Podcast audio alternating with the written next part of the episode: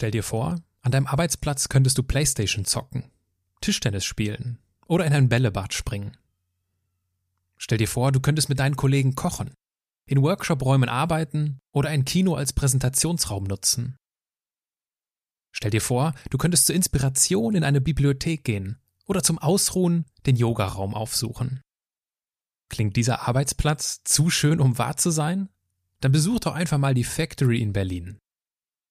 Diese Factory wurde von Udo Schlömer gegründet. Angelehnt an die Studios des Pop-Art-Künstlers Andy Warhol, die ein New Yorker Schmelztiegel für Kunst und Kreativität waren, bietet die Factory in Berlin eine Plattform, um die Ideen von Startups mit den digitalen Herausforderungen von Corporates, also von Großunternehmen, zu vernetzen. Die Factory versteht sich an ihren mittlerweile zwei Standorten dabei als Business Club, denn je stärker die Digitalisierung voranschreitet, desto größer ist auch der Bedarf, sich analog auszutauschen. Von Mensch zu Mensch. Und ganz analog, von Mensch zu Mensch, habe ich mich mit Udo darüber unterhalten, wie aus einem Versicherungsmathematiker ein Immobilienunternehmer wurde. Wie heute die Vision der Factory als Grundstein eines europäischen Silicon Valleys genau aussieht und wie eine gesundheitliche Grenzerfahrung seinen beruflichen Alltag verändert hat. Es ist schön, dass du uns dabei zuhörst. Menschen, die in keine Schublade passen. Geschichten voller biografischer Brüche. Inspiration, um neue Wege zu gehen. Auch Models können Doktor sein. Erfolgsmuster von Andersmachern. Der Podcast mit Wirtschaftswissenschaftler, Model und Berater Dr. Aaron Brückner. Bin ein passiongetriebener Typ und fand das Leben der meisten Leute langweilig. Und ich glaube, es gab eine relativ lange Zeit in meinem Leben und die hat sehr früh begonnen tatsächlich, wo ich anders sein wollte. Ich habe irgendwann mal entschieden, dass das Geld total geil ist, um sich tolle Sachen zu kaufen, dass aber das Leben, und das hat nichts mit meiner Krankheit zu tun, das, das mache ich schon viel länger, tatsächlich endlich ist. Ich kann dir noch sagen, als ich die zwei Millionen unterschrieben habe, dachte die typisch Mathematiker auf der Heimfahrt, fuck, brauchst du ungefähr 32 Jahre, wenn das jetzt schief geht, das abzuzahlen. Dann bist du 54. Ach cool, der 54-Jährige, der kann ja auch nochmal bei Null anfangen. Ein kurzer Hinweis noch aus der Redaktion. Mir liegt die Soundqualität meines Podcasts sehr am Herzen. Aber da ich fast alle Gespräche persönlich führe, kommt es aber auch hin und wieder vor, dass die akustischen Gegebenheiten vor Ort nicht ideal sind. In diesem Fall sitzen Udo und ich in einem Raum, dessen Hall in der Nachbearbeitung schwierig zu eliminieren war. Bei Hall ist das ohnehin ein großes Problem. Falls du jemanden kennst, der sich mit Tonbearbeitung und speziell mit Audacity gut auskennt, freue ich mich über einen Tipp. Ich lerne gerne dazu. Aber jetzt wird es erst einmal Zeit, Udos Vita und Lebensphilosophie kennenzulernen.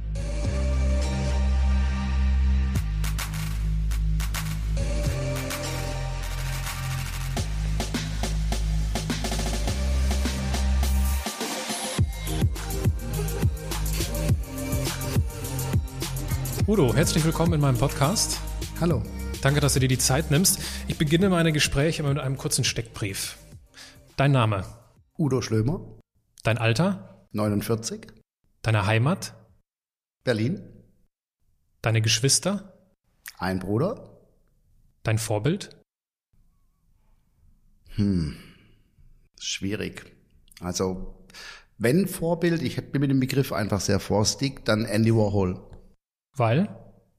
Unabhängig, Freigeist, hat sich nie verbiegen lassen, seinen Idealen gefolgt und hat dabei nie vergessen, dass es einen kommerziellen Ansatz gibt, der die Welt fördern kann. Wie viel Andy Warhol steckt denn in dir? Ich denke, ich bin auch ein ganz kreativer, unabhängiger Mensch, aber ähm, deutlich weniger wie ein Andy Warhol, weil man den Mut nicht hat, so frei zu sein. Also ich bin, glaube ich, schon in unserer Gesellschaft jemand, der sehr klar sagt, was er denkt, der macht, was er will und ähm, der trotzdem ab und zu drüber nachdenkt, ob jetzt ähm, mit seiner Äußerung jemand verletzen könnte. Ich glaube, das hat Andy Warhol nicht gemacht. War das schon immer so bei dir, dass du gemacht hast, was du wolltest? Ja, sehr früh. Den meisten Menschen um mich herum, einschließlich meinen Eltern, viel zu früh. Also es hat in der Schule tatsächlich begonnen, dass ich meinen eigenen Kopf durchgesetzt habe. Und ähm, als Kind war ein ganz, ganz großer Fan, bin ich immer noch, von Pippi Langstrumpf, weil sie immer gesagt hat, ich mache mir meine Welt, wie sie mir gefällt. Und das habe ich tatsächlich angefangen durchzusetzen. Deswegen ist sie aber kein Vorbild, weil mir viele Lebensumstände von ihr jetzt nicht gefallen würden. Aber ähm, dieser Slogan, ähm, frei, unabhängig äh, sein Leben zu gestalten, das ist was, was ich in Deutschland sehr oft vermisse, weil sehr viele Leute sich vorher Gedanken darüber machen, ob das zu dem Umfeld passt, in dem man sich bewegt. Und da habe ich sehr früh angefangen, mich aus meinem Umfeld rauszubewegen und zu sagen, ich vergesse, was andere über mich denken. Da bin ich dann, glaube ich, schon ähm, sehr nah an Andy Warhol dran. Gibt es eine Situation, wenn du so zurückblickst, Kindheit, Jugend, wo du gemerkt hast, wo das sozusagen wie so das erste Mal, jetzt habe ich mein Ding gemacht?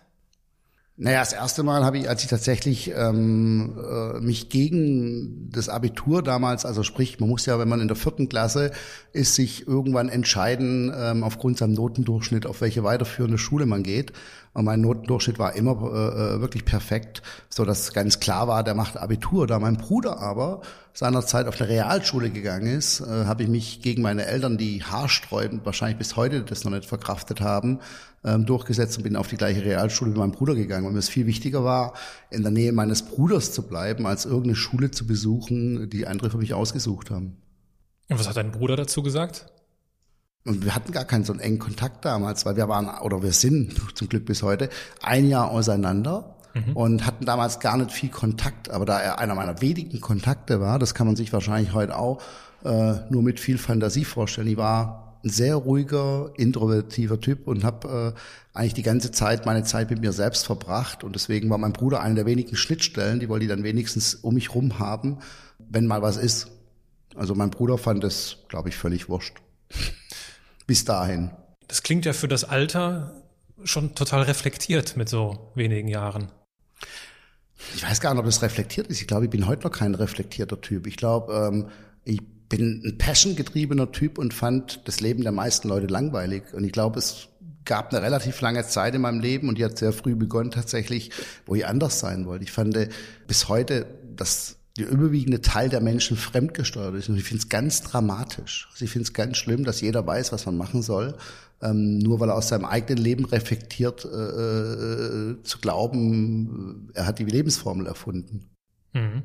Angenommen, du sitzt an einer Hotelbar. Was ja. würdest du trinken? Ähm, bis vor kurzem ähm, hätte ich wahrscheinlich einen Red Bull Wodka getrunken. Und heute? Ähm, heute würde ich wahrscheinlich einen Tee trinken. Angenommen, ich sitze auch an dieser Bar und wir sitzen nebeneinander zufällig und wir kommen ins Gespräch. Ja. Worüber würdest du dich am liebsten mit mir unterhalten?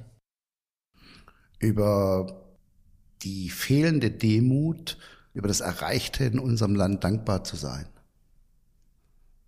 Also was im Moment mich in diesem Land wahnsinnig bewegt, ich bin wahnsinnig dankbar, dass ich in Deutschland geboren bin, ich bin wahnsinnig glücklich, welche Möglichkeiten wir in dem Land haben. Und ich finde es wahnsinnig schade, dass wir gerade unheimlich viele Menschen haben, die nach mehr Gerechtigkeit schreien, anstatt diese vorhandenen Möglichkeiten und Potenziale auszuschöpfen und selber für sich mehr Verantwortung zu übernehmen.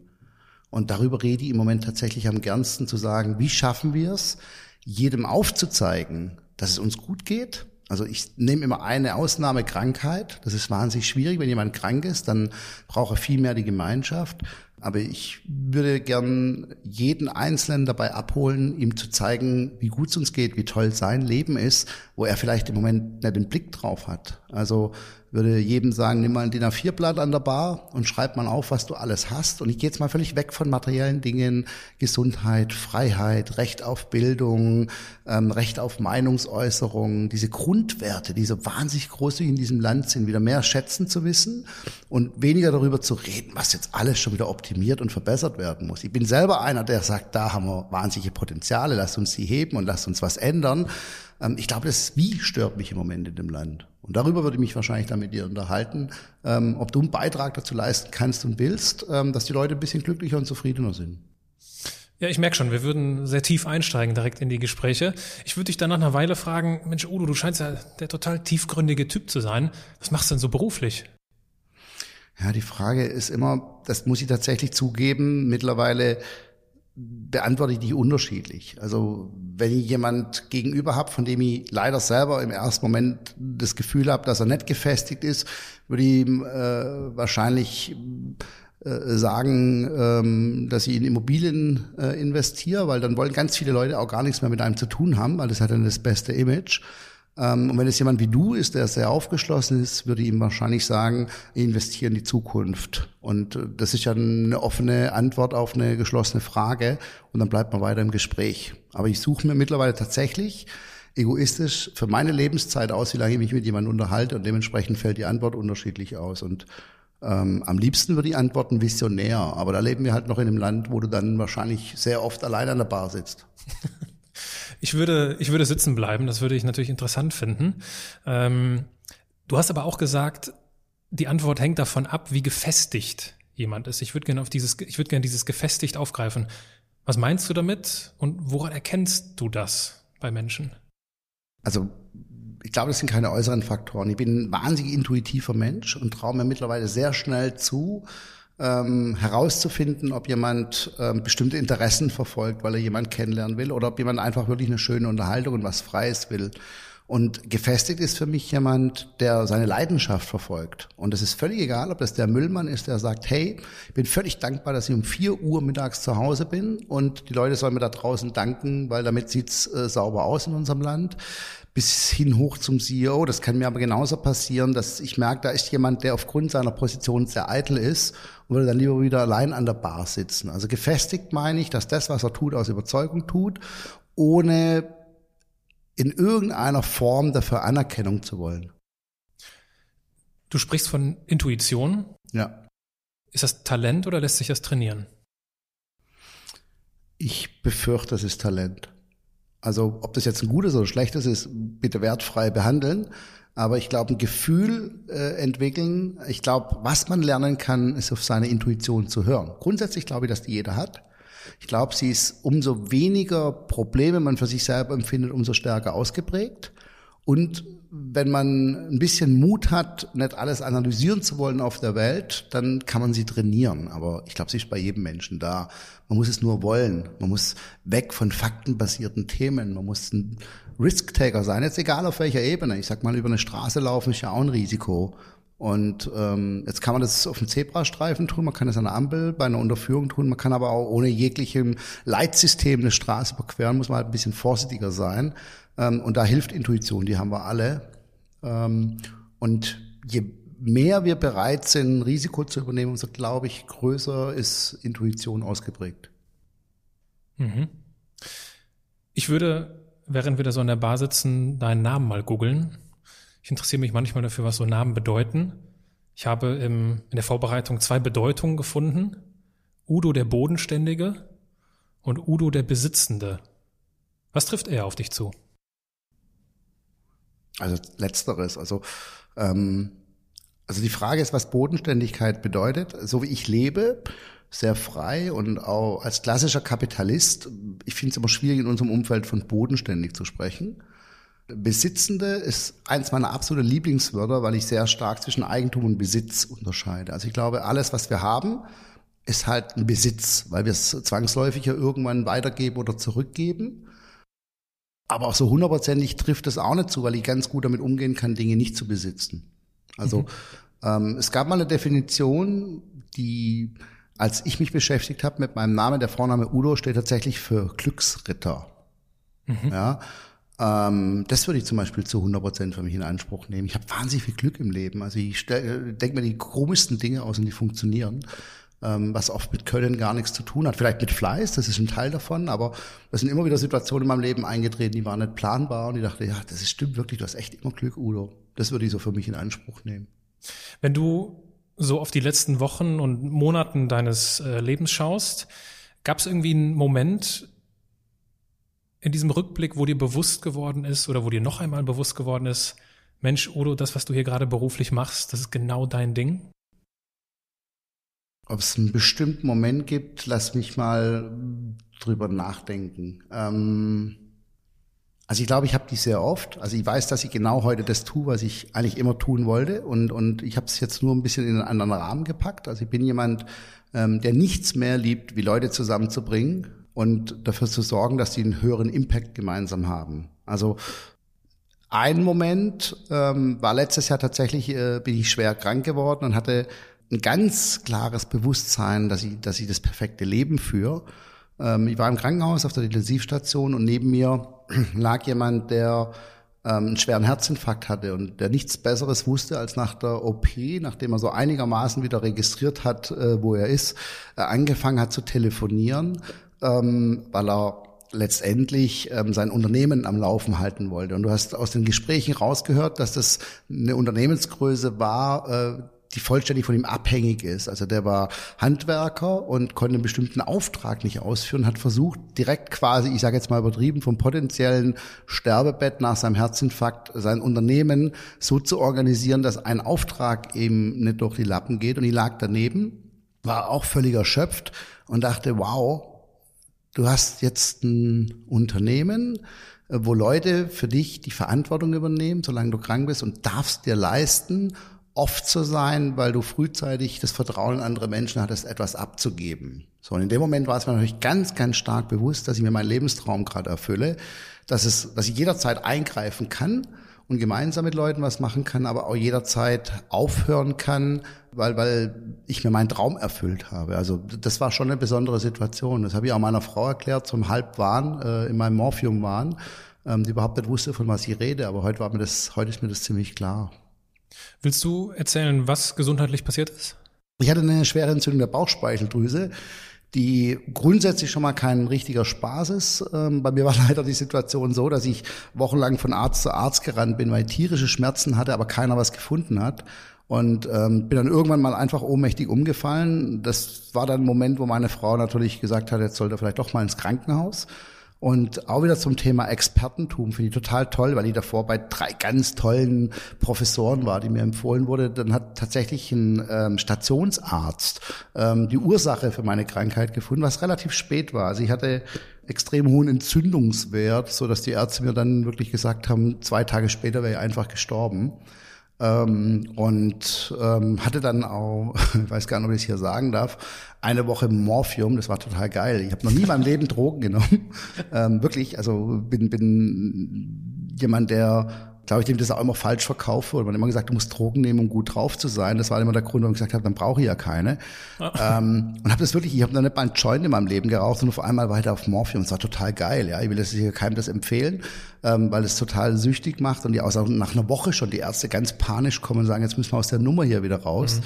Ähm, aber ich hatte dabei eben Momente, wo mir alles gleichgültiger war. Jetzt könnte ich im Eingang zu unserem Gespräch sagen, ich glaube, ich hatte so meinen Andy Warhol-Moment. Mir war noch gleichgültiger, was auf dieser Welt passiert. Mir war noch gleichgültiger, was andere über mich denken. Ähm, das, das war auch eine außergewöhnliche Erfahrung und auch eine Erfahrung, wo ich auch heute trotzdem sagen würde, ja, ich bin da ziemlich äh, dabei, mein, mein Leben und auch Beruf so zu gestalten, wie es ideal ist für mich. Also, weil man den Kopf frei hatte. Mhm. Bevor wir, weil das finde ich spannend, da würde ich gerne später ausführlicher noch drüber sprechen, diese, ja, diese gesundheitliche Grenzerfahrung, nenne ich es mal. Vielleicht macht es Sinn, vorher mal zu klären, wo wir hier gerade sitzen und ja. was das eigentlich mit dir und deiner Vita zu tun hat. Wir sitzen in der Factory in Berlin. Was ist die Factory? Wie kam es zur Factory und wohin geht die Reise? Drei ganz einfache Fragen. Okay, also die Factory ist heute, ähm, hoffe ich, ähm, einer der zentralen Punkte in Europa, die Startups, junge Talente mit Ideen und bestehende Firmen zusammenbringt, um gemeinsam einen größeren Wirkungsgrad zu bekommen. Ja? Ich würde sagen, wir sind ein Club. Ich mag auch den Begriff Business Club nicht, sondern ich sage eigentlich, ähm, wir sind ein Club für coole Menschen, die etwas verbessern, optimieren wollen und die dazu beitragen wollen, dass Europa eine wirtschaftlich starke Rolle spielt. Wie kam es äh, zur Factory? Da kommen wir jetzt ganz weit zurück, äh, natürlich auch in meinem beruflichen Thema gehen. Wir können auch nachher gerne nochmal über Themen wie Ausbildung und sonstige Themen ja. und Schule sprechen. Aber ich komme ursprünglich aus dem Immobilienbereich und habe äh, meine Firma 2006 damals an Lehman Brothers verkauft, also zumindest 87,5 Prozent Und aus äh, diesen Einnahmen habe ich angefangen, in Startups zu investieren, mitunter, weil Kumpels von mir Unternehmen gegründet haben. Ähm, und du kannst jetzt selber nachrechnen, ich war 2007, habe ich damit angefangen, war ich 37, hatte von Digitalisierung so viel Ahnung wie vom Synchronschwimmen. Ja? Mhm. Warum habe ich investiert? Ähm, das ist, glaube ich, sehr undeutsch. Wir hatten eine Menge Geld, meine Frau und ich, und waren der Meinung, dass wir alles diesem Land äh, zu verdanken haben. Und wenn jetzt in Amerika irgendwelche geilen Startups die Welt verändern, dann können wir das doch genauso in unserem Land tun. Und wir waren auch naiv genug, überhaupt nicht zu wissen, wie stark Amerika in diesem Segment ist, sondern haben gesagt, was, was die können, können wir auf jeden Fall auch. Und haben in Ideen investiert, wirklich ohne Hintergrund zu sagen, das ist jetzt ein klassisches Geldinvestment, sondern ähm, wir haben Spaß, dass Ideen Wirklichkeit werden. Ja, das, das war auch bei uns schon immer so. Also meine Frau und ich haben immer gern experimentiert und Dinge ausprobiert und sagen, können die funktionieren? Und auf einmal haben uns junge Leute von Dingen erzählt, wo wir sagen, wow, warum gibt's das nicht? Ja, und die konnten wir vielleicht mit unserem Geld ermöglichen. Und das hat auch ganz gut funktioniert. Da sind ganz gute Ideen entstanden, ganz gute Firmen entstanden. Ähm, und eine der tollsten Erfahrungen war, dass die Firmen, die gescheitert sind, letztendlich Leute hervorgebracht haben, die gesagt haben, hey, wir können aber gerne zusammen was anderes machen. Das war ja in meiner Generation überhaupt nicht klar, dass äh, wenn du heute, sage ich mal, mit jüngeren Menschen was machst und es scheitert, dass die dann weiterhin für irgendwas zur Verfügung stehen und auch völlig unschockiert über das nächste Projekt nachdenken. In meiner Generation, wenn man als gescheitert galt, musste man sich erst mal jahrelang die Wunden lecken. Da haben, sage ich mal, die Generation Y gar keinen Bock drauf. Die sagen, hey, komm, hat nicht geklappt, äh, lass uns was Neues machen. Und ähm, wir hatten dann so 2010 hatten wir knapp 50 Investments. Und was ganz interessant ist, ähm, dass wir damals tatsächlich hergegangen sind und gesagt haben, hey, wollen wir denn jetzt ständig durch die Stadt fahren und mit diesen cool Kids an verschiedensten Orten labern oder geben wir denen zu Hause? Also heute hört sich das total old äh, äh oder altbacken an, ähm, zu sagen, lass uns mal einen Campus bauen, da stecken wir die alle rein und wir gründen die Factory. Und jetzt kommt wieder Warhol ins Spiel. Ich wollte einen Ort mit der Factory schaffen, wo sich Menschen unabhängig von Herkunft und unabhängig von ihrem Talent treffen können, um neue Dinge zu gestalten.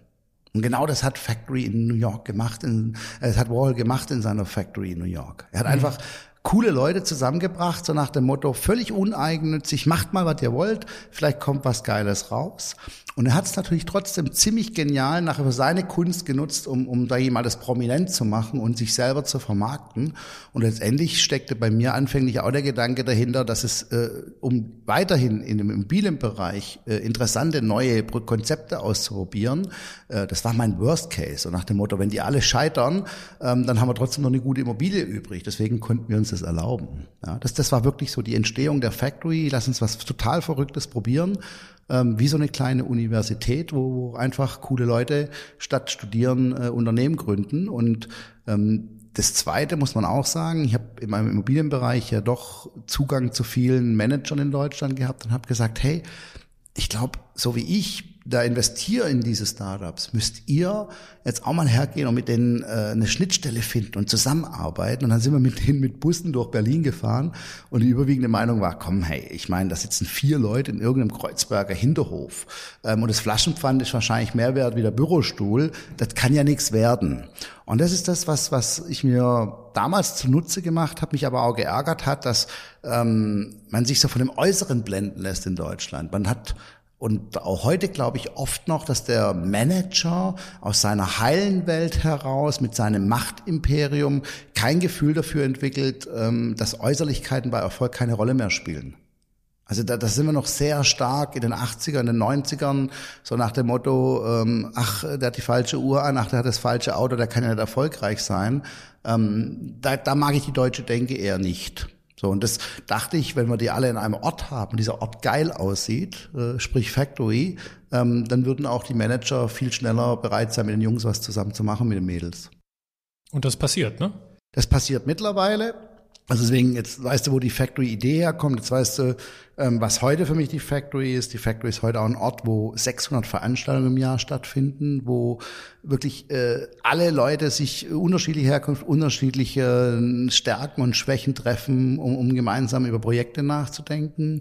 Und in Zukunft, glaube ich, wird es an viel mehr Orten noch stattfinden. Ich glaube, dass jetzt der Zeitpunkt gekommen ist, wo die Factory skalieren sollte und ähm, noch mehr Leuten in noch mehr Städten die Möglichkeit gibt, einen Ort zu haben, an dem man gemeinsam drüber nachdenken kann. Ich sage bewusst ähm, kein Coworking, weil ähm, ich glaube, ins Coworking geht man, nachdem man aus der Factory raus ist und eine Idee realisiert hat und wächst. Ähm, wir sind eher so der Ort, um diese Ideen zu generieren und zu finden. Und ähm, WeWork, um das mal zu nennen, ist dann der Ort, wo durchaus ähm, Leute von uns rauswachsen, dort ihr Büro anmieten und ja. weiterhin Member der Factory bleiben. Das musst du dir vorstellen wie so ein Alumni Club und sich gegenseitig fördern. Ja, also es, mhm. stell mir es wirklich wie bei Harvard vor. Du bist erfolgreich, hast ein Büro mit 20 Leuten, bleibst Mitglied in der Factory und förderst jetzt den Nächsten mit seiner Idee. Also diese Idee soll unabhängig von mir fortgeführt werden. Das ist der Plan und dafür müssen wir jetzt wachsen und werden auch wachsen. Jetzt gibt es ja schon einen zweiten Standort in, in Berlin. Was ist denn deine Vision? Also wohin soll die Reise gehen? Ist das, wenn du sagst, wir wollen wachsen, ist das deutsches Wachstum, ist das deutschsprachiges Wachstum oder europäisches Wachstum? Also grundsätzlich glaube ich, mit den heutigen Möglichkeiten muss man immer das ganze Thema global sehen. So. Die Frage ist aber andersrum, welchen Mehrwert kann ich wem bieten? Also wenn ich jetzt Europa versuche stark zu machen, indem ich ähm, gleichgesinnte Leute, like-minded people zusammenbringe. Ich sage das immer ganz bewusst, weil ich will nicht, dass es irgendwie damit zu tun hat, ob jemand sich das leisten kann oder nicht. Deswegen haben wir wahnsinnig niedrige Monatsbeiträge für die Factory.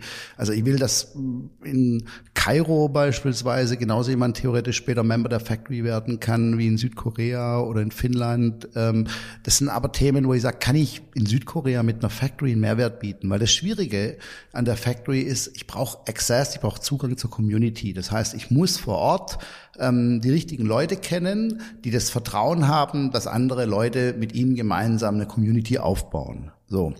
Und ich glaube, das ist natürlich im Moment für uns am einfachsten tatsächlich in Deutschland. Ich glaube, da haben wir noch unheimlich viel Potenzial. Wir dürfen aber den Zugang äh, zum internationalen Märkten nicht vergessen. Also es kann für uns durchaus Sinn machen zu sagen, wir machen eine Factory in Asien. Es kann Sinn machen, wir machen eine Factory in Amerika, aber eben nicht, um dort zu arbeiten, sondern um quasi europäischen Startups die Möglichkeit zu bieten, sich mit China auszutauschen oder mit Amerika auszutauschen und andersrum sowohl den Chinesen Zugang zur europäischen Education zu bieten oder Amerikanern ähm, Zugang zum, zur deutschen Industrie zu bieten. Also ich glaube, was der Amerikaner nicht kann, ähm, ist über diese trivialen Geschäftsmodelle, die er sehr erfolgreich die letzten Jahre skaliert hat, komplexe Geschäftsmodelle im Engineering, im B2B-Bereich ohne Access zu Europa zu realisieren. Mhm. Und das kann ein spannendes Feld für die Factory werden, zu sagen, ähm, man ist ganz gezielt mit einem Standort in, in Amerika, mit einem Standort in Asien, bietet er doch Austausch und bietet aber denen, wie gesagt, Zugang zu Europa und wächst in Europa deutlich stärker. Das, denke ich, kann die Zukunft der Factory sein. Was ist für dich persönlich die größte Herausforderung, um dieses Wachstum zu bewerkstelligen? Was ist die größte Herausforderung? Also ich glaube Team. Also ich glaube, ich bin ein ganz guter Leader, um 50, 60 Leute zu führen. Ich glaube, ich kann ganz gut Menschen motivieren. Ähm, und es wird immer schwieriger, wenn du dann Wachstumsstruktur hast. Also bei 50 Leuten kannst du morgens mal kurz reinkommen und sagen, hey Jungs, ich habe eine geile Idee, hört mal alle zu. Und alle sagen, wow, und sind wieder für zwei Wochen motiviert. Wenn du dann unterschiedliche Strukturen, Abteilungen hast, und das ist genau das, was ich sag, ähm, wo ich will, dass All the New Economy zusammenwächst, dann brauchst du Leute, die deutlich strukturierter sind wie ich. Ja, also ich habe alle meine Unternehmen immer nicht patriarchisch geführt, aber sehr stark auf meine Person geführt. Ja. Ähm, und wenn du wachsen willst, musst du loslassen. Und ich habe tatsächlich ja ähm, letztes Jahr noch das Glück gehabt, äh, dass ich einen super CEO gefunden habe, der aus dem Bereich Corporate kommt, von Siemens, ja, Nico Krames, unser neuer CEO, und der deutlich strukturierter ist wie ich, der deutlich mehr Erfahrung mit Wachstum hat und ähm, Deswegen glaube ich, die größte Herausforderung ist, ähm, dieses Wachstum zu strukturieren. Und dafür brauchen wir jetzt sehr erfahrene Leute. Ich glaube, die Vision von jungen Leuten ähm, ist das eine. Das Umsetzen von jemand, der das schon mal gemacht hat, ist das andere. Ähm, wir werden jetzt wahrscheinlich in unserer Führungsmannschaft so ein bisschen älter. Das ist die Herausforderung. Ein bisschen ernster ähm, und gleichzeitig den Spaß nicht zu verlieren. Das ist ja auch ähm, wieder der Vergleich. Warhol hatte eine Factory und, und wenn da irgendwas nicht funktioniert, sei jetzt mal böse, dann schmeißt er abends alle raus und räumst am nächsten Tag auf und fängst wieder bei Null an. Das können wir nicht mehr. Mit der zweiten Factory sind wir schon so groß geworden, dass wir Prozesse brauchen, Abläufe brauchen. Und das ist was, was ich gar nicht mag. Deswegen bin ich froh, wenn es jemand anderes übernimmt. Das würde mich total in meiner Life-Quality stören. Mir sind die, die Themen aufgrund meiner Forschung sehr bekannt. Ich habe in meiner Dissertation untersucht, wie Familienunternehmen zum Konzern werden können, ohne dabei zum Konzern zu werden. Und es sind genau diese Themen. Familienunternehmen haben halt diese patriarchalischen Führungsmuster. Es ist alles auf einige wenige Personen zugeschnitten. Ein ja. sehr informelles und sehr intuitives Miteinander.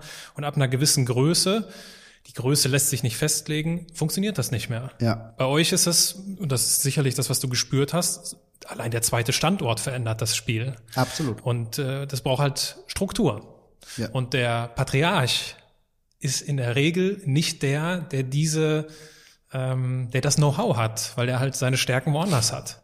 Und äh, das finde ich sehr interessant, was du, was du erzählst. Wie hast du denn, und das, auch das ist ein Ergebnis bei mir gewesen, dieses Thema Vertrauen, Lernen zu vertrauen, was unheimlich schwierig, glaube ich, ist für jemanden, der der Macher ist. Wie, wie hast du gelernt zu vertrauen, loszulassen? Weil vielleicht hören uns jetzt auch Führungskräfte zu, die genau diese Erfahrung aktuell sammeln, um ja in, in die Situation kommen, loszulassen. Wie klappt das? Ich kann das exakt, wie du die Frage stellst, nur auf meine Person münzen. Ich glaube, äh, der einfachste Weg ist ja, den ich gegangen bin, das Ganze als Spiel zu betrachten immer so ernst zu nehmen. Ähm, das hört sich jetzt für dich und vielleicht auch nachher für die Hörer so ein bisschen philosophisch an. Ich habe zum Beispiel recht früh wiederum in meinem Berufsleben gelernt, was ich nicht will. Ich habe sehr viel vermögende Kunden betreut in meiner Immobilienfirma und habe mit sehr viel wohlhabenden Menschen Geschäfte gemacht. So und habe mir sehr oft gedacht, wow, ähm, warum macht er das und jenes und wieso kann der nicht leben? Also immer meine Sicht aufs Leben. Also wieso geht er zu einer Veranstaltung, wo er keinen Bock hat, weil er sagt, er muss dorthin, weil die Leute es erwarten und dachte, wow, Geld hat vielleicht gar nichts mit Ab äh, Unabhängigkeit zu tun, sondern im Zweifel schränkt dich das sogar viel mehr ein, weil du Verpflichtungen eingehst, um gesellschaftliche Stellung zu behalten. Und ähm, ich habe irgendwann mal entschieden, dass das Geld total geil ist, um sich tolle Sachen zu kaufen, dass aber das Leben, und das hat nichts mit meiner Krankheit zu tun, das, das mache ich schon viel länger, tatsächlich endlich ist. Und habe irgendwann mal tatsächlich beschlossen, komm, das ist ein Spiel. Dir geht so gut wirtschaftlich, Udo, es spielt jetzt gar keine Rolle mehr, ob du noch mehr Geld hast, sondern es spielt viel mehr eine Rolle, dass du dich jetzt nicht in irgendwas reinbegibst, wo du das Leben der anderen lebst, weil sie eine gewisse Erwartungshaltung an dich haben. Und wenn du dann sagst, hey, jetzt egal ob es gut geht oder schlecht geht, ähm, du machst es jetzt einfach und solange es gut geht, verbesserst du was auf der Welt und hast äh, für dich eine super Lebensqualität, äh, machst du das. Und, und äh, auf diesem Weg habe ich festgestellt, ähm, dass es völlig wurscht ist, ob ich den Leuten jetzt das Vertrauen schenke, weil man das so gerne als Floskel benutzt und sagt, ho, ho, ho, der kann das. Ähm, oder ob ich einfach sage, ähm, ich gebe das ab, weil ich auf jeden Fall glaube, dass er es besser kann. Und das ist etwas, wo ich glaube, wo wir alle umdenken müssen, dass wir sagen, Stärken, Stärken. Ich glaube, man müsste heute in, als Spitzenmanager, als Unternehmer, als Lehrling, als Schüler sich ganz konsequent die Frage stellen, was kann ich nicht? Und konsequent sagen, um die Sachen kümmere ich mich auch nicht mehr. Ja, und ähm, ich könnte wahrscheinlich egoistisch, wenn ich bereit bin, noch mehr Lebenszeit einzusetzen, so einen Laden hochskalieren auf 1000 Mitarbeiter, würde wahnsinnig viel Energie brauchen, weil es nicht meine Stärke ist. Oder sagen, das macht jetzt ein anderer, der kann das viel besser.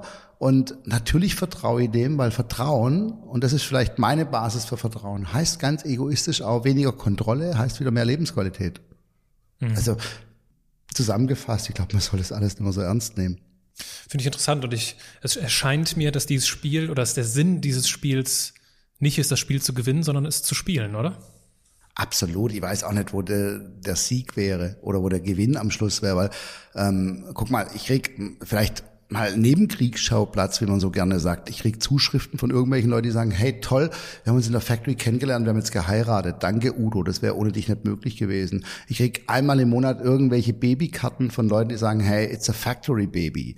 Ich finde ehrlich gesagt, in dem Moment habe ich schon alles richtig gemacht. Also wenn es die morgen nicht mehr gibt, die Factory, habe ich wahrscheinlich schon ähm, für ein paar Leute auf diesem Planeten irgendwie eine Schnittstelle geschaffen, die cool war. Und damit mhm. alles gut. Ich glaube auch nicht, an das Thema in die Geschichte eingehen. Ich glaube auch nicht an das Thema, ähm, dass man irgendwas der Welt hinterlassen muss. Ich glaube, wenn jeder, ähm, das ist der egoistische Spruch der Welt, an sich denkt, dann ist ja schon mal an jeden auf dieser Welt gedacht. So, und wenn man jetzt noch versucht, so ein bisschen sein Lebensglück mit anderen zu teilen, pff, dann ist genug, finde ich. Also, mhm.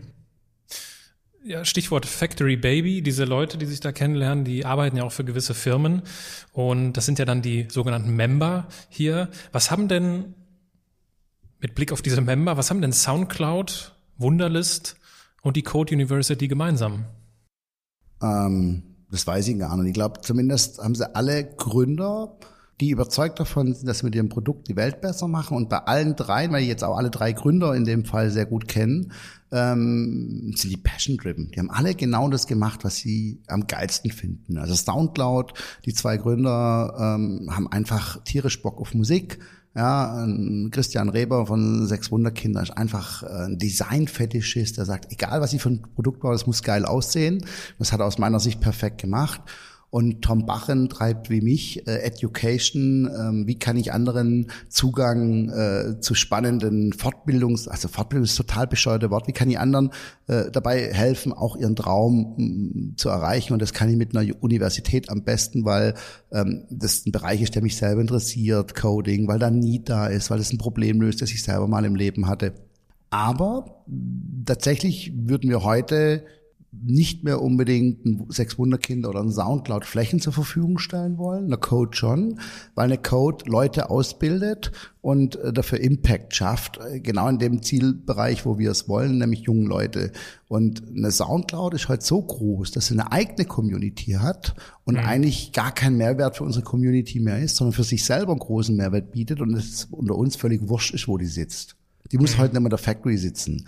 Das meinte ich vorhin. Für uns ist viel besser, wenn hier die Ideen entstehen und sie dann wieder rausgehen. Mhm. Ähm, bei einer Code ist es allerdings so, dass die Leute, die dort ausgebildet werden, in jedem Startup, in jedem Corporate einen absoluten Mehrwert schaffen. Von dem her ist eine Beziehung und zu, zu Code langfristig viel interessanter für uns äh, wie zu sechs Wunderkinder. Ich würde mir wünschen, dass noch 500 äh, Soundclouds und sechs Wunderkinder hier entstehen, sich physisch sehr schnell rausbewegen und die einzelnen Leute, die Gründer und die Mitarbeiter hier Member bleiben und ihre Stärken mit der Community zur Verfügung stellen.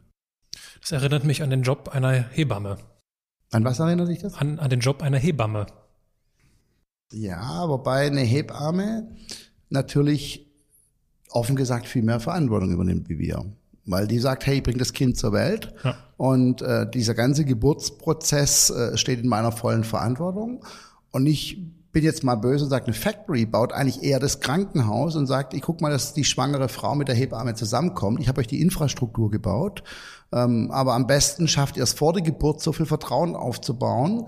Also die Factory ist eigentlich diejenige, wo ich als schwangere Frau sage, ach, ich habe 200 Hebammen, die lerne ich jetzt mal sechs Monate kennen und dann entscheide ich mich, welche mein Kind zur Welt bringt. Und dank Factory habe ich die Möglichkeit, diese 200 Hebammen kennenzulernen. Schönes Bild eigentlich. Ja. Und wenn wir schon von Hebammen und kleinen Kindern sprechen, lass uns doch mal ganz weit zurückblicken in deine Kindheit. Wenn du zurückblickst und an deine Kindheit denkst, welche Bilder entstehen vor deinem inneren Auge? Viel mehr Freiheit wie heute. Also ich weiß es sehr zu wertschätzen, dass ich analog aufgewachsen bin. Um 12 Uhr heimgekommen bin, den Ranzen ins Eck geknallt habe und dann erstmal ähm, auf den Sportplatz gegangen bin, um allen zu zeigen, wie schlecht ich Fußball spiele. ähm, ist tatsächlich so, ich, ich denke, wir rauben heute ganz viel Kindern die Kindheit, indem wir sagen, eine Ganztagsschule. Wir, wir füttern dich mal mit unfassbar viel Wissen, um dass du dann nachher BWL studieren kannst und auf gar keinen Fall äh, Zeit hast, drüber nachzudenken, was dein Leben ausmacht, sondern Erfolg messen wir daran, wie viel Einkommen du nachher hast und Glück wird völlig überschätzt. So. Ähm, also meine Kindheit ist davon geprägt, unheimlich viel Freiheit. Meine Eltern haben beide gearbeitet, die kommen aus einem Handwerkerhaushalt. Ähm, mein Vater war ursprünglich Heizungsmonteurmeister und hat später eine Versicherungsagentur geleitet, sehr äh, gut und sehr glücklich äh, für ihn. Und meine Mama war Lebzeitverkäuferin und Mutter. Und äh, gefühlt war immer so am Ende vom Geld Monat übrig. Und trotzdem hat uns nie was gefehlt. Ja. Also wir waren total freies, unabhängiges Kind. Ich habe es total genossen, dass ich um zwölf heim bin und zum Beispiel meine Eltern nicht da waren. Da kommt wieder dieses fürchterliche Gefühl, ich will nicht kontrolliert werden bei mir. Und wenn du weg warst, konnte dich auch keiner anrufen. Also manchmal tun mir die Kinder heute leid, dass sie überall verfolgt werden von irgendwelchen Eltern, ähm, die ängstlich am besten 24 Stunden Control haben, ähm, die um vier, jetzt überleg mal im Winter, du kommst heute als Kind um vier Uhr heim und es ist dunkel, wenn du von der Schule kommst. Hey, what the fuck? Ja, also finde ich ganz schrecklich. Deswegen meine Kindheit ähm, war, glaube ich, ein Kind, das sich wenig Kopf gemacht hat, einfach gelebt hat. Gibt es etwas, was du von deiner Mutter gelernt hast, wo du heute noch sagst, ja, das habe ich, das habe ich von meiner Mama? Ähm, unheimlich viel Gefühl. Meine Mama ist jemand, der wahnsinnig viel Gefühl zeigt. Ich glaube, das habe ich von meiner Mama. Also aber in beide Richtungen. Wir können beide total dramatisch sein. Ja, also himmelhoch ja auch so tief betrübt. Bin ganz selten schlecht drauf. Da, da hat meine Mama immer ein bisschen härter erwischt. Die, die äh, äh, vielleicht ein Drittel schlecht drauf, zwei Drittel gut. Und bei mir ist vielleicht mal ein Tag im Jahr, wo ich nicht so geil finde. Ähm, aber diese wahnsinnige Emotion und Emotionen zu zeigen, das habe ich von meiner Mama. Äh, mein Vater war ein sehr kontrollierter Mann ja, der typisch für seine Generation keine Gefühle gezeigt hat. Ähm, was ich von meinem Vater allerdings gelernt habe, ist Ausdauer. Mein mhm. Vater hat nie aufgegeben. Und ähm, das ist was, was ich mir heute viel mehr bei den jungen Menschen wünschen würde. Die machen ja alle Projekte. Wenn das Projekt scheitert, machen sie zwar das nächste. Ich glaube aber, dass ganz viele Projekte zu früh aufgegeben wurden, weil man keine Widerstände überwinden will. Und, und mein Vater war halt so ein Typ, das hört sich vielleicht jetzt lustig an, aber wenn die Waschmaschine nicht ging, hat er die 15 Tage lang repariert. ja, also der wäre gar nicht auf die Idee gekommen zu sagen, er kriegt die Waschmaschine nicht repariert. Vielleicht sagt man heute, effizienter wäre gewesen, eine neue zu kaufen, aber darum geht's nicht. Es geht einfach um das Thema Ausdauer. Und das ähm, ist toll. Und wie gesagt, meine Mama, die zeigt bis heute immer noch ihre Gefühle und das habe ich von ihr. Und das, damit muss man dann auch umgehen können in meinem Umfeld. Ja. Also man weiß bei mir zum Beispiel immer, wo man dran ist. Also wenn mich jemand fragt, wie geht's dir und mir geht's nicht gut, sage ich das auch. Will zwar keiner hören, aber hätte mich halt mhm. nicht fragen sollen. Jetzt habe ich eben ja mitbekommen, dass äh, deine Tochter dich angerufen hat. Du scheinst ja auch Vater mittlerweile zu sein. So ein Thema wie Ausdauer. Mhm. Wie gibst du das denn deiner Tochter mit auf den Weg? Uh, müsstest du meine Tochter fragen. Ich habe zwei Töchter. Ähm, tatsächlich habe ich auch sehr früh angefangen. Die eine ist 25, die andere ist 17. Also die könntest du beide fragen. Ich glaube natürlich ähm, an Werte und äh, an Themen wie Vorbild, äh, was du mich ja vorhin eingangs gefragt hast. Aber ich glaube an eine andere Form von Vorbild. Ich glaube nicht an Vorleben. Ähm, und, und ich glaube, dass das eine ist Thema DNA und das andere Thema ist, dass die dich ganz gut beobachten, deine Kinder. Ich glaube dann das klassische Erziehungsbild, ja. Also es hilft vielleicht schon mal deinen Kindern zu sagen, wenn jemand dir die Tür aufhält, ist so ein Danke jetzt nicht völlig unangemessen, ähm, aber so dieses, wenn sie ein Geschenk bekommen, also ich hasse noch heute den Spruch von meiner Tante, was sagt man? ähm, dann bin ich immer noch in meinem Zimmer und habe nichts gesagt, rein aus Protest. Und deswegen wollte ich meine Kinder nicht so erziehen. Ähm, meine Kinder haben mitbekommen, dass ich viel gearbeitet habe. Meine Kinder haben mitbekommen, dass wenn jemand anderes ein Problem hat, dass ich mich ins Auto setze und dorthin fahre und für denjenigen da bin, wenn es ein Freund ist. Äh, genau, dafür hat man ja schließlich Freunde. Und damit vermittle ich, glaube ich, bestimmte Werte und das funktioniert. Und das Thema Ausdauer, natürlich redet man darüber und sagt, Mensch, ähm, ist es das alles noch wert? Aber ja, wir ziehen durch, weil die kriegen ja auch die Gespräche am, am Essenstisch mit und dadurch vermittelt man das, glaube ich, viel mehr, äh, wie man das irgendwie äh, ständig denen erzählt. Und gab's schon in deiner Kindheit Anzeichen dafür, was du heute beruflich machst? Nee, ähm, glaube ich überhaupt nicht. Ich glaube auch, ähm, dass ich ähm, nur aus einem Grund überhaupt Unternehmer geworden bis, äh, bin. Also als ich 16 war, bin ich irgendwann von der Schule heimgekommen. Mein Vater hat mir erklärt, dass sich von meiner Mutter trennt. Und ähm, bis dahin hatten wir heile Welt. Das kann aber auch an mir gelegen sein, weil ich äh, oftmals gar nicht, rum, gar nicht mitbekomme, was um mich rum passiert. Das kann tatsächlich sein, dass meine Eltern gar keine so tolle Ehe hatten, wie ich geglaubt habe. Ähm, und da ich fast 17 war und ich beide Eltern so wahnsinnig geliebt habe, stand ich vor dieser fürchterlichen Entscheidung, Mama oder Papa. Und da ich die nicht treffen wollte, bin ich ausgezogen und auf einmal musste ich Geld verdienen. Also ich war eigentlich bis dahin faul. Also ich glaube tatsächlich, dass dieser Tag, als mein Vater mir gesagt hat, er trennt sich von meiner Mutter, ähm, und ich beschlossen habe, ich will von beiden nicht abhängig sein, will mich auch für keinen entscheiden, weil mir das viel zu weh tut, dem einen dann quasi abzusagen. Ja, da war ich noch nie gut im Nein sagen. Ähm, ich glaube, das ist tatsächlich der Auslöser, weil ich wirtschaftlich unabhängig sein wollte. Und dann war klar für mich, du lernst Kaufmann, weil Kaufleute verdienen Geld. Also völlig naiv. Das finde ich äh, eine krasse Lebenssituation und auch eine krasse Entscheidung, ehrlich gesagt. Die war krass. Weil auch wenn du sagst, ich will mich für, weder für meinen Vater noch für meine Mutter entscheiden, entscheidest du dich ja damit, dass du dann dein eigenes Ding machst, irgendwie gegen beide, oder nicht? Nee, du entscheidest dich für beide, weil du jetzt der Herr deines Lebens bist und sagst, hey, ähm, wenn mein Vater Zeit hat, gehe ich zu dem essen, wenn meine Mutter Zeit hat, gehe ich zu dem essen und außerdem bin ich nicht verantwortlich dafür, dass sie sich getrennt haben, sondern wenn ich meine Zeit jetzt gleich aufteile auf beide, ähm, dann tue ich dem anderen nicht weh, indem ich ihm das Gefühl gebe, dass ich dauerhaft bei dem anderen bin. Also das war meine Logik. Und wie hat dein Bruder das gemacht? E exakt gleich. Das war auch der Punkt, also das war wirklich der Zeitpunkt, wo wir zusammengewachsen sind. Also wir haben durch, dass wir nur ein Jahr auseinander sind, war es für meinen Bruder ganz fürchterlich, dass ich irgendwie in seine Clique reinrutschen könnte. Das darf man ja nicht vergessen. So mit 15, der 14-jährige Bruder, was Uncooleres gibt's ja überhaupt nicht. Klar, ja. ja. also das ist ja ein Jahr, weißt du, das sind Universen, ja. die einen da trennen. ähm, und das hat uns tatsächlich zusammengebracht. Also mein Bruder ist heute mit Abstand mein bester Freund. Und, und wir haben dann halt auf einmal die gleiche Lebenssituation gehabt und, und ähm, haben, würde ich mal sagen, am, am Ende des Monats auf einmal Haushaltsgeld zusammengezählt. Also wir haben tatsächlich jeder eine eigene Einzimmerwohnung genommen, weil wir auch wussten, wir schlagen uns gegenseitig tot in der gleichen. Ähm, und, und das war total lustig. Also wir haben dann wirklich übereinander gewohnt, jeder in so einer Einzimmerwohnung und hatten natürlich auf einmal den gleichen, ja, die gleiche Lebensbase. Ja, das war lustig. Du hast gesagt, du hast dich dann dazu entschieden, eine Kaufmannsausbildung zu ja. machen, weil da wird ja das Geld verdient. Ja. Wie ging es denn dann weiter? Naja, ich habe diese Kaufmannslehre sehr, also ich habe ja tatsächlich, ähm, wissen ja ganz wenige bis heute, äh, ich habe kein Abi gemacht, sondern habe tatsächlich diese Realschule sehr gut abgeschlossen. Auch im gleichen Jahr mit meinem Bruder, weil mein Bruder sich ein Jahr nochmal die Schule länger angeguckt hat wie ich äh, zwischendrin. Und ähm, habe dann, weil mein Vater ja zwischenzeitlich eine Versicherungsagentur hatte, gesagt, hey komm, Versicherungskaufmann ist voll cool.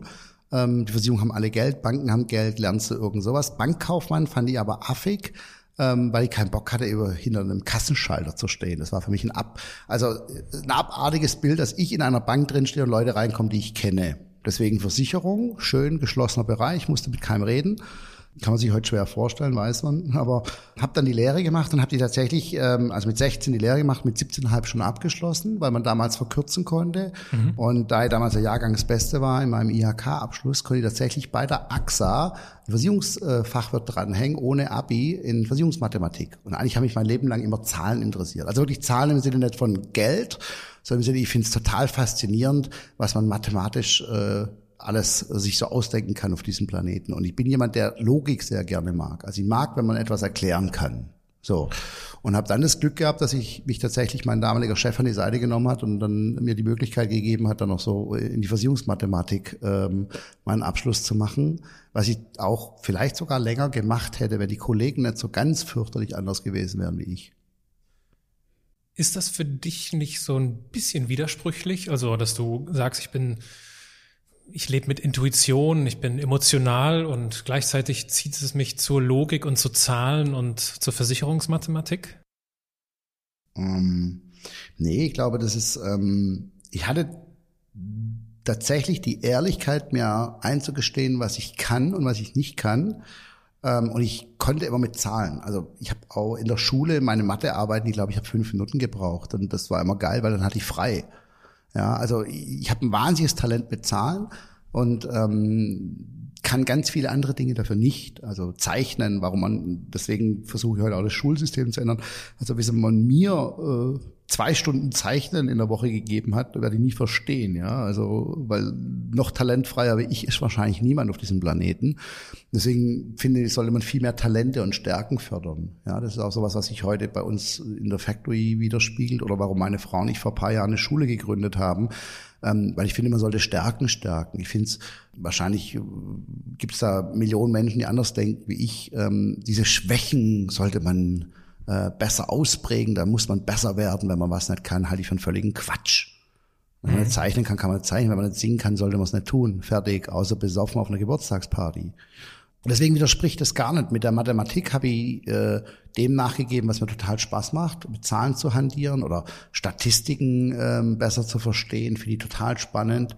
Ähm, auf der anderen Seite, wie gesagt, was ich von meiner Mutter habe, dieses Emotionale äh, trotzdem freien Lauf zu lassen, heißt ja lange, dass das nicht äh, basierend auf Fakten sein darf, emotional zu sein. Und das, glaube ich, auch vielleicht eine Herausforderung in unserer Welt, dass ganz viele Leute, die ganz viel mit Fakten umgehen und sehr nüchtern sind, ähm, das nicht mehr emotional verpacken können. Ich glaube, wenn man den Bogen jetzt sehr weit spannen will, wir sind wahrscheinlich eines der technisch brillantesten Länder der Welt und haben äh, vom Storytelling leider ähm, überhaupt keine Ahnung oder nutzen es nicht für uns, weil wenn ich sehe, dass ein Elon Musk da hochgeht ähm, und sagt, hey, ich habe jetzt eine Batterie, was weiß ich, die kann zwei Duracell-Hasen 16 Tage durch den Dschungel jagen, ja, um das jetzt mal zu überspannen, den Bogen, ähm, frage ich mich, warum das kein deutscher Batteriehersteller, der das längst kann, jetzt auf einer anderen Bühne auch schon längst erzählt hat. Da ja. sehe ich ein ganz großes Problem. Ich glaube, dass ganz viel Self-Fulfilling Prophecy ist in Amerika, dass ganz viele Dinge erzählt werden, die erst später eintreten und in Deutschland reden wir immer für, mit, über die Dinge, wenn sie schon gemacht sind ähm, und klauen uns selber die Story. Deswegen, ich glaube, Emotionen und Fakten zu vereinen, hm. ist ein, eine ganz große Chance. Und wie ging es dann weiter mit der Versicherungsmathematik? Ähm, ich bin dann tatsächlich mit 22 raus und dachte, ich mache mich mal selbstständig ähm, und hatte dann den großen Traum, weil ich immer was verändern wollte. Ich habe äh, in der Versicherung gelernt, dass es relativ viel vermögende Leute gibt, die relativ viel bescheuerte Produkte abschließen. Tatsächlich, also äh, die haben, das war ja noch die Zeit der großen Schiffsfonds. Also ich kann mich mhm. noch erinnern, wie ähm, abends Zeichnungsscheine per Fax äh, reinkamen ähm, wenn wir ein Schiff mit 300 Millionen oder einen geschlossenen Immobilienfonds mit 500 Millionen gemacht haben, dabei über Nacht verkauft. Ja, weil ganz große vermögende Leute, äh, steuerspargetrieben, alles unterschrieben haben, was äh, auch nur ansatzweise hätte funktionieren können. Und dann dachte ich immer, wenn doch in so einem Schiffsfonds oder in so einem geschlossenen Immobilienfonds 20 Prozent Provision sind, dann müsste man doch jetzt die reichen Leute da draußen mal aufklären. So, und das Interessante ist, ich habe dann mit 22, naiv wie ich bin, ein Unternehmen gegründet, um Family Offices, also wirklich wohlhabende Leute in Deutschland auf Beratungsbasis aufzuzeigen, wie sie diese Produkte selbst abschließen können, ohne diesen äh, riesen Provisions, äh, diese riesen Provision zu bezahlen. Ähm, und das Lustige war, dass mich keiner ernst genommen hat. ja, 22 in Stuttgart äh, musste ja sowieso erst mal 40 sein, um wahrscheinlich ein Gewerbe anmelden zu dürfen. Und die wussten das ja alle besser, das sind ja alles selber Berater. Die lassen sich ja nicht vom 22-Jährigen sagen, wie jetzt die Welt da draußen läuft. Und habe dann ähm, analysiert, weil es halt in meiner Natur liegt, wer gute Immobilienprodukte in Deutschland macht und habe ein System entwickelt für ein Open Book Verfahren. Bin hergegangen und habe gesagt, pass mal auf, wenn ihr schon in Immobilien investieren wollt, dann macht das doch nicht äh, über ein fertig geschlossenes Produkt, das sau teuer ist, sondern geht direkt zu den Bauträgern, beauftragt die direkt und ich manage euch dazwischen das Thema ähm, und dafür kriege ich ähm, Beraterhonorar, das weit weg von der Provision liegt. Und das Interessante war, ich habe tatsächlich zwei Kunden gefunden, die das gemacht haben.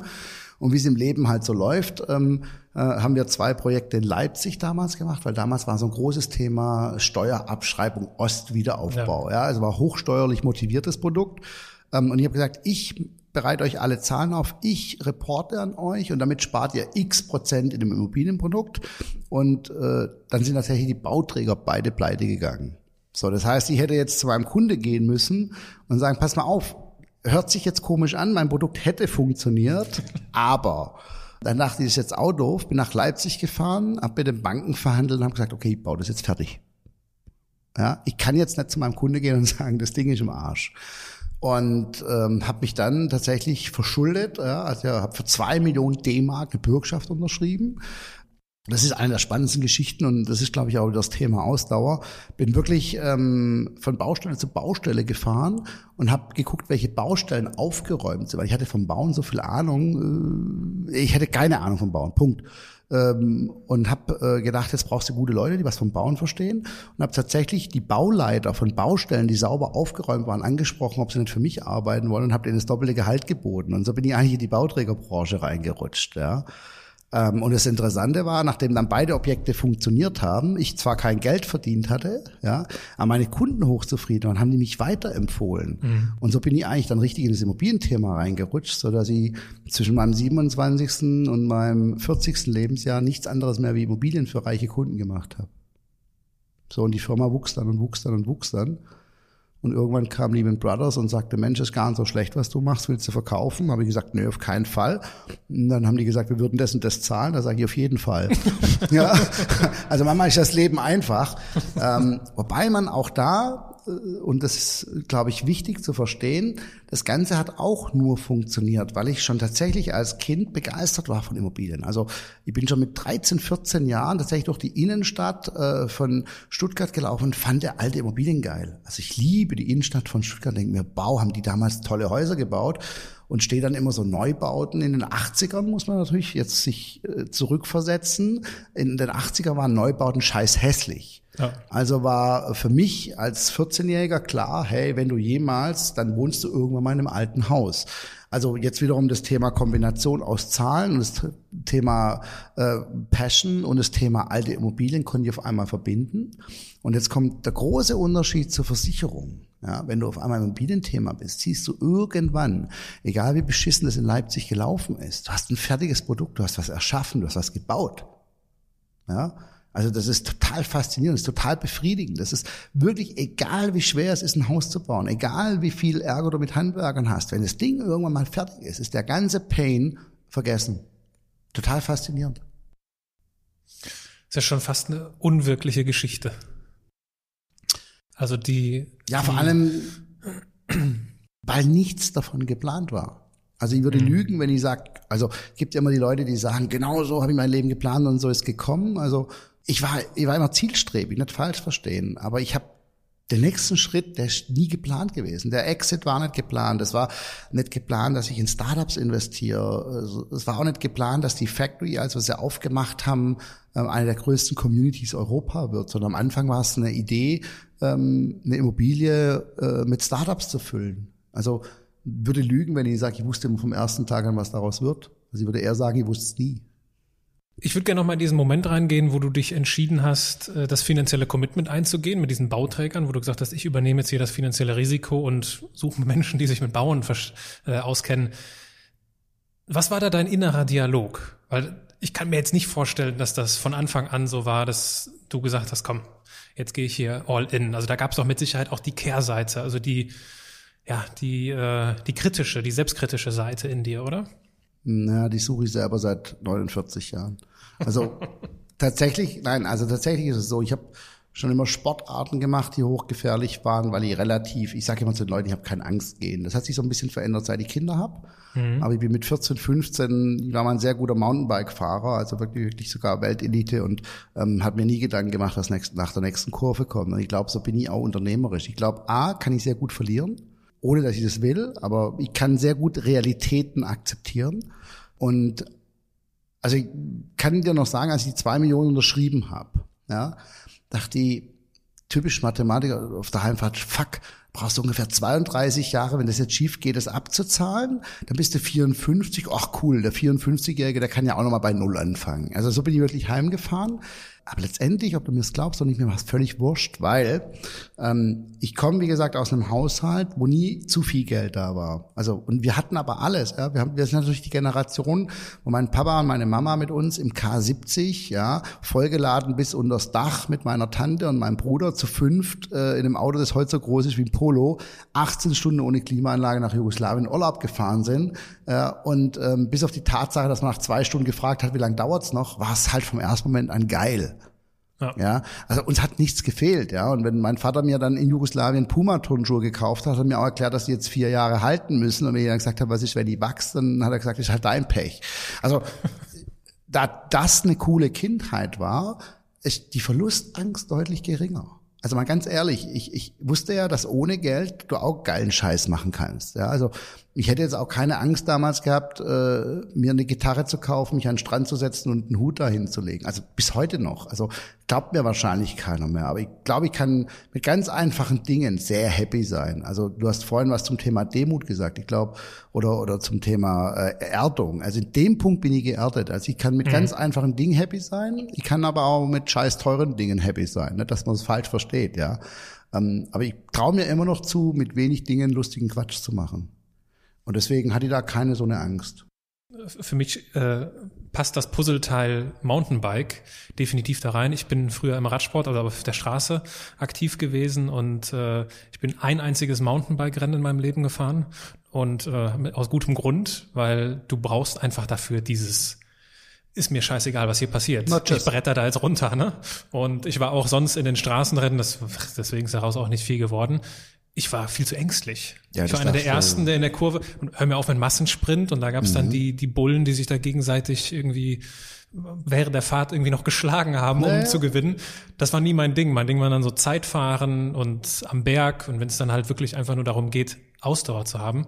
Ich habe durch diesen Sport Ausdauer gelernt, aber deswegen finde ich das unheimlich interessant, dass das bei dir so ein Teil deiner Vita ist, dieses Halsbrecherische, wenn man es negativ ja. ausdrücken möchte. Ne? Ja, Oder absolut. dieses Mutige, wenn man es ein bisschen positiver ausdrücken möchte. Ich glaube auch nicht Mut. Ich glaube wirklich, das kann man mir nachsagen, ich denke einfach mal nicht nach. ja. Also, Nein, tatsächlich. Also ja. bin jetzt kein Typ, der über Konsequenzen nachdenkt. Ich glaube, das ist ein ganz großer Teil meines Erfolgs. Hm. Also ich glaube, es hätte jedes Mal gute Argumente gegeben, Dinge nicht zu tun. Also manchmal, wenn ich Lust habe, mache ich einfach. Deswegen, das Passion ist bei mir noch stärker ausgeprägt wie die Logik. Also mal ganz nüchtern, wenn man sich 2011 hingesetzt hätte und gesagt, man baut einen 16.000 Quadratmeter Campus für die Startup-Industrie, hätte man vermutlich rechnerisch festgestellt, dass man maximal 10.000 Quadratmeter davon mit Startups füllen kann, dass also ein Wachstum von mindestens 50, 60 Prozent notwendig ist bis zur Fertigstellung des Objekts, dass es überhaupt ausgelastet ist, dann hättest du 100 Prozent Marktanteil. Das hat man zum Glück nicht gemacht, weil man war naiv genug und hat gesagt, komm, ja, geiler Scheiß, brauchen wir jetzt halt. Also ich, ich glaube, so tick ich auch. Mhm. Nehmen wir an, du verlässt hier gleich den Raum und äh, hältst dich irgendwo hier in der Factory auf und dich spricht ein Mitarbeiter von SoundCloud beispielsweise an und sagt, Udo, ich habe gekündigt, ich habe hier die Schnauze voll, ich habe eine Idee, ich mache jetzt mein, ich mache jetzt mein eigenes Ding. Was sind die drei wichtigsten Dinge, die du ihm so zwischen Tür und Angel auf den Weg mitgeben würdest? Die drei wichtigsten Dinge würde ich auf jeden Fall sagen, vernetzt das ist meine absolute Lebensgrundlage. Ich glaube, das Wichtigste im Leben ist Netzwerk. Also guck dir Gleichgesinnte, also ähm, guck, dass du dich mit irgendwas selbstständig machst, wo du ganz viel Widerstand hast, weil je weniger Menschen dran glauben, umso höher ist die Wahrscheinlichkeit, dass wir es brauchen. Also da halte ich mich an Elon Musk, der sagt, Innovation fängt an, wenn alle Nein sagen. Ja, wenn alle sagen, geiler Scheiß, glaube ich, ist eine scheiß Idee, dann ist es zu einfach.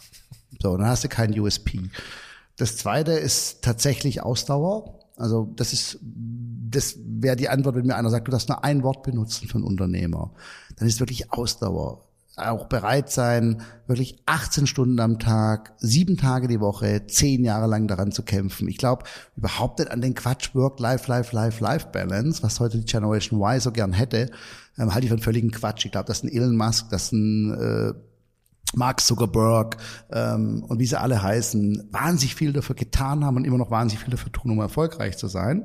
Da könnte man jetzt einen eigenen Podcast draus machen, was ist Erfolg. Aber wenn man wirtschaftlich erfolgreich sein will, mit seinem Unternehmen langfristig was verändern will, dann muss man ein paar Jahre seines Lebens bereit sein, so viel Passion zu entwickeln, dass man für dieses Unternehmen 24 Stunden am Tag gedanklich zur Verfügung stellt. Alles andere ist Gründen und nicht Unternehmertum. So, das wäre also der zweite Punkt, das Thema Ausdauer und dir bewusst machen, was auf dich zukommt. Und der dritte Punkt, den ich ihm äh, empfehlen würde, wenn du eine Partnerin hast oder wenn du einen Partner hast, äh, um jetzt mal von einer Gründerin auszugehen, ähm, klär mit ihm ganz klar ab, aber bereit ist, zehn Jahre lang auf dich zu verzichten. Weil im Zweifel zahlt man den Preis an anderer Stelle, nämlich privat. Also man muss schon einen Unternehmer oder eine Unternehmerin als Partnerin oder Partner wollen. Ja, weil der ist im Zweifel 24 Stunden abhängig und das würde ich mitgeben. Mhm. Um den Kreis zu schließen, würde ich gerne nochmal auf deine gesundheitliche Situation zu sprechen kommen. Gibt es irgendetwas, was du dadurch, das, was du vor kurzem ja erlebt hast, heute anders machst?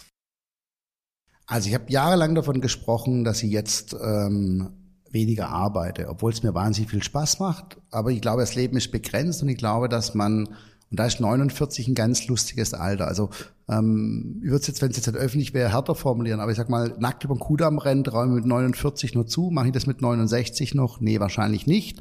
Also die Botschaft, man macht so ein paar Dinge mit 50 vielleicht noch, die man mit 70 nicht mehr macht. Und man ist ja heute mit 49 auch jung. Also das ist ja der Unterschied. Ich sag mal, vor 50 Jahren hat man ja gedacht, ein 50-Jähriger, der hat's hinter sich.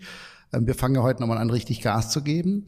Und ich habe immer davon gesprochen, zu sagen, ich mache viel weniger, mache viel weniger, ähm, ohne zu wissen, was ich dann mit dieser freien Zeit mache. Und ähm, ich habe jetzt tatsächlich durch diese Krankheit ganz konsequent gesagt, ich arbeite nachts nicht mehr. Also ich war mhm. jemand, der immer, wirklich immer noch 16, 18 Stunden am Tag gearbeitet hat. Ähm, das mache ich tatsächlich, seit ich krank war, gar nicht mehr und stelle fest, ist schon geil, ähm, abends mal stundenlang mit seiner eigenen Frau zu reden. Es ist schon sensationell, fünf Stunden mit dem Hund im Wald spazieren zu gehen. Es ist super sensationell, wenn deine Frau dich fragt, und das ist der wirklich große Unterschied seit meiner Krankheit. Schatz, können wir vielleicht am Mittwoch, sag ich, ja, sagt sie, ja, will ich nicht gucken, was im Kalender ist, sag ich, ist mir scheißegal, sag ich ab. Wenn du sagst, wir gehen am Mittwoch essen, gehen wir am Mittwoch essen. Das zieht super konsequent seitdem durch und das macht Spaß. Mhm. Ja, weil wie gesagt, das Leben ist endlich und ähm, ich glaube nicht daran, dass man immer höher, immer weiter, immer glücklicher wird, sondern, sondern jeder muss für sich seinen Weg finden. Und da wir ja wirtschaftlich, sage ich mal, unabhängig sind, ähm, muss man jetzt mal irgendwann das Versprechen, das man jahrelang vor sich hergeschoben hat, bei sich selber einlösen. Mhm. Ja, oder meine Tochter sagt, ähm, hätte ich früher nie gemacht. Ich habe gesagt, ja, versuche ich, aber ich muss mal gucken. Meine Tochter sagt, hey, ist Coachella im April? Also meine große Tochter lebt in den USA mittlerweile. Ähm, sag ich, Papa, kommst du zum Coachella? Dann hätten wir Zeit zusammen. Sag ich, ja, buch zwei Wochen vorher, zwei Wochen vorher, dann fliege ich drei Wochen oder so oder vier Wochen in die USA. Denke ich auch nicht mehr drüber nach. Hat aber auch damit zu tun, dass der Nico, der jetzt CEO bei mir geworden ist, äh, einen sensationellen Job macht. Also jetzt sind wir doch wieder beim Thema Vertrauen ähm, der hat in so kurzer Zeit äh, mir so ein gutes Gefühl gegeben, dass ich glaube, wenn ich jetzt so ein bisschen noch ähm, diese Vision hier challenge und wenn ich noch so ein bisschen der Verrückte in der Firma bin, habe ich mit Nico jemand, der eine deutlich bessere Struktur baut, als ich sie jemals gebaut habe. Du sagst, das Leben ist endlich. Auch dieses Podcast-Gespräch ist endlich. Deswegen kommen wir zum, mit Blick auf den Abschluss dieses Gesprächs zu zwei ganz besonderen Rubriken. Das sind zunächst einmal die Halbsätze. Ich beginne einen Satz, Du beendest ihn spontan, ob kurz oder lang ist dir überlassen. Boah, das sind jetzt die Dinge, wo man quasi gegen eine Wand laufen kann, okay? Ja, aber ich glaube, du bist in der Lage, die Wand zu umlaufen. Ganz in meinem Element bin ich, wenn? Ich auf einer Bühne über Netzwerke rede. Wenn ich mehr Zeit hätte, dann? Die habe ich. Wenn ich nur noch eine Woche zu leben hätte, dann? Wäre jetzt nicht hier. Dann wäre ich nur mit meiner Familie zusammen. Wäre natürlich hart für meine Familie, mich eine Woche am Stück zu ertragen. Dankbar bin ich besonders für, dass ich in diesem Land geboren bin und gesund bin. Die letzte Rubrik sind die Assoziationen. Jetzt wird es noch kürzer. Ich werfe dir einfach nur noch einen Begriff zu und du kannst wieder lang oder kurz reagieren. Mietpreisbremse völliger Quatsch, weil ähm, ich glaube an eine absolute freie Marktwirtschaft. Ich hatte jetzt am Wochenende mit einem sehr guten Freund eine lange Diskussion über Sozialismus. Da halte ich mich an Maggie Thatcher, die gesagt hat, der Sozialismus lebt so lange, solange der Kapitalismus ihn zahlen kann. Eine Mietpreisbremse schafft ja zum Beispiel keinen neuen Wohnraum, sondern schützt im Moment nur die Leute, die Wohnraum haben. Und wir haben ja schon sehr gute Gesetze, dass Mieterhöhungen sehr stark eingeschränkt sind. Deswegen ähm, Vielleicht, und da möchte ich wirklich länger antworten, weil mir das als sehr am Herzen liegt. Im Moment ist in Berlin die Thematik, kauft Berlin Wohnungen zurück. Das schafft ja auch keinen neuen Wohnraum, sondern ich glaube, das Geld sollte tatsächlich verwendet werden, neuen Wohnraum zu schaffen. Und wenn man diesen Leuten, die im Moment bezahlbare Mieten haben, die Möglichkeit geben will, ähm, dass ihre Belastung nicht steigt, gibt es viel äh, intelligentere Lösungen. Ich habe das auch mal vorgeschlagen, ähm, bringt natürlich politisch erstmal keine Stimmen, wenn man, wenn man intelligent an die Sache reingeht und nicht so kommunistisch wie im Moment hier Rot-Rot-Grün indem man sagt, wenn man wirklich keine Verlagerung des Eigentümers will, weil im Prinzip ändert sich ja nur der Eigentümer und wenn jetzt eine neue Regierung kommt und die sagt, wir erhöhen jetzt die Mieten, ist ja demjenigen, der jetzt Mieter beim Staat statt bei einem freien Unternehmen ist, ja gar nicht mehr geholfen. Das ist nämlich immer das Thema Regierungswechsel und Managerwechsel in der freien Marktwirtschaft. Sondern richtig geholfen wäre, wenn Berlin wirklich äh, zum Beispiel Interesse hätte, das zu lösen, das Problem, zu sagen, passt mal auf, ihr alle, kauft jetzt unabhängig von eurem wirtschaftlichen Stand, ob ihr Hartz-IV-Empfänger seid, seid, ob ihr in Lohn und Brot seid, ob ihr Manager seid, solange ihr bei uns in den Wohnungen wohnt, kauft ihr die jetzt zu dem fairen Marktpreis. Ja, und wenn ihr euch bonitätsmäßig das jetzt nicht leisten könnt, weil eine Bank beispielsweise nicht bereit ist, einem Hartz-IV-Empfänger ein Darlehen zu geben, dann stellen wir euch als Land eine Bürgschaft.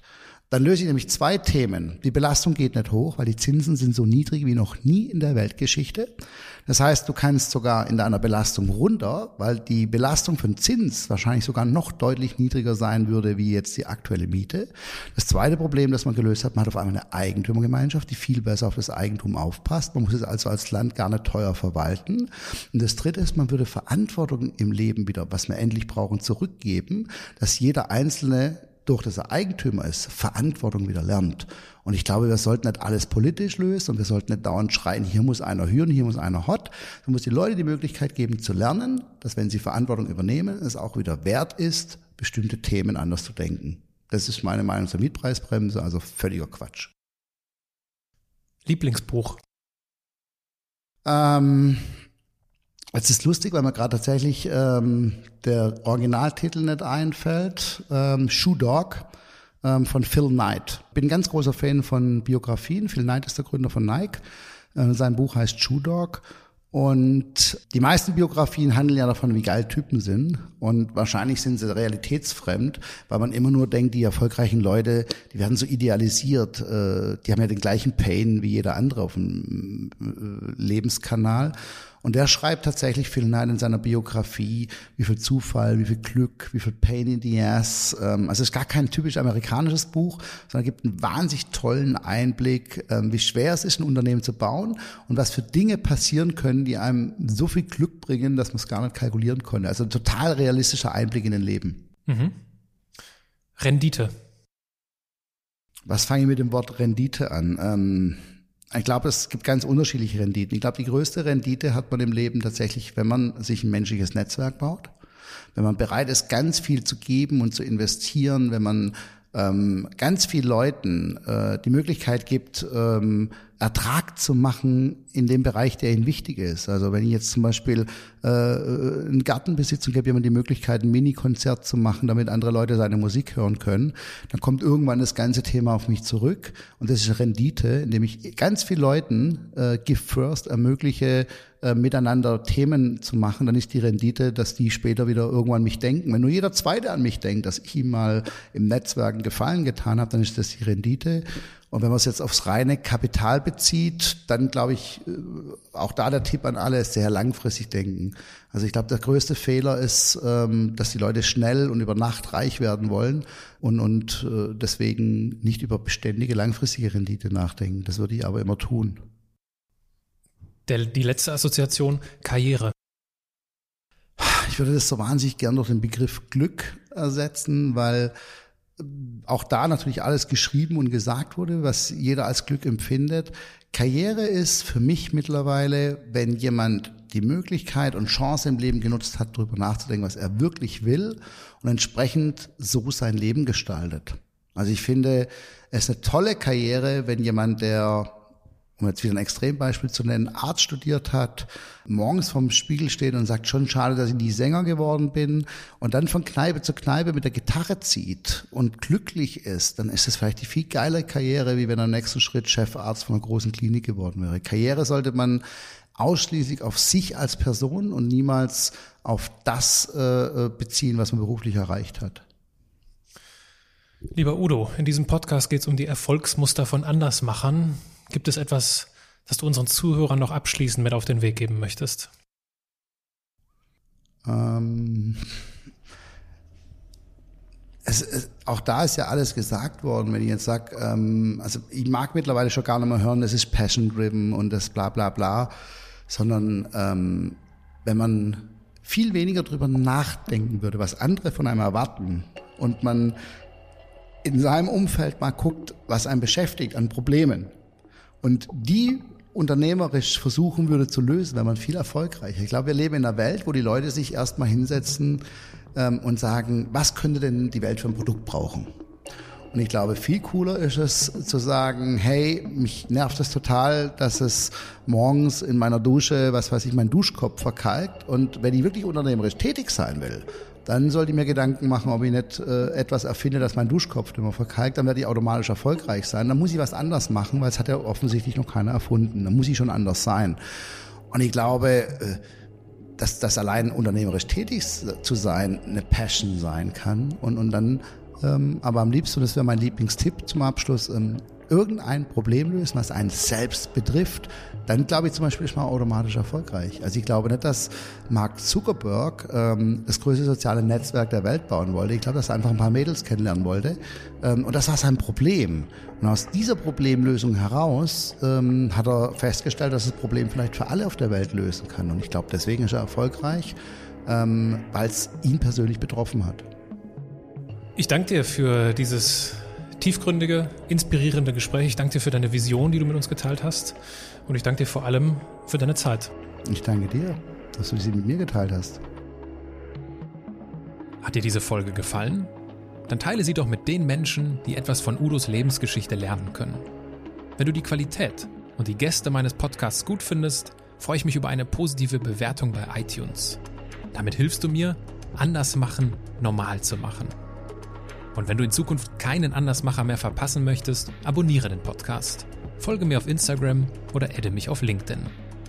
Bis nächsten Sonntag, dein Aaron.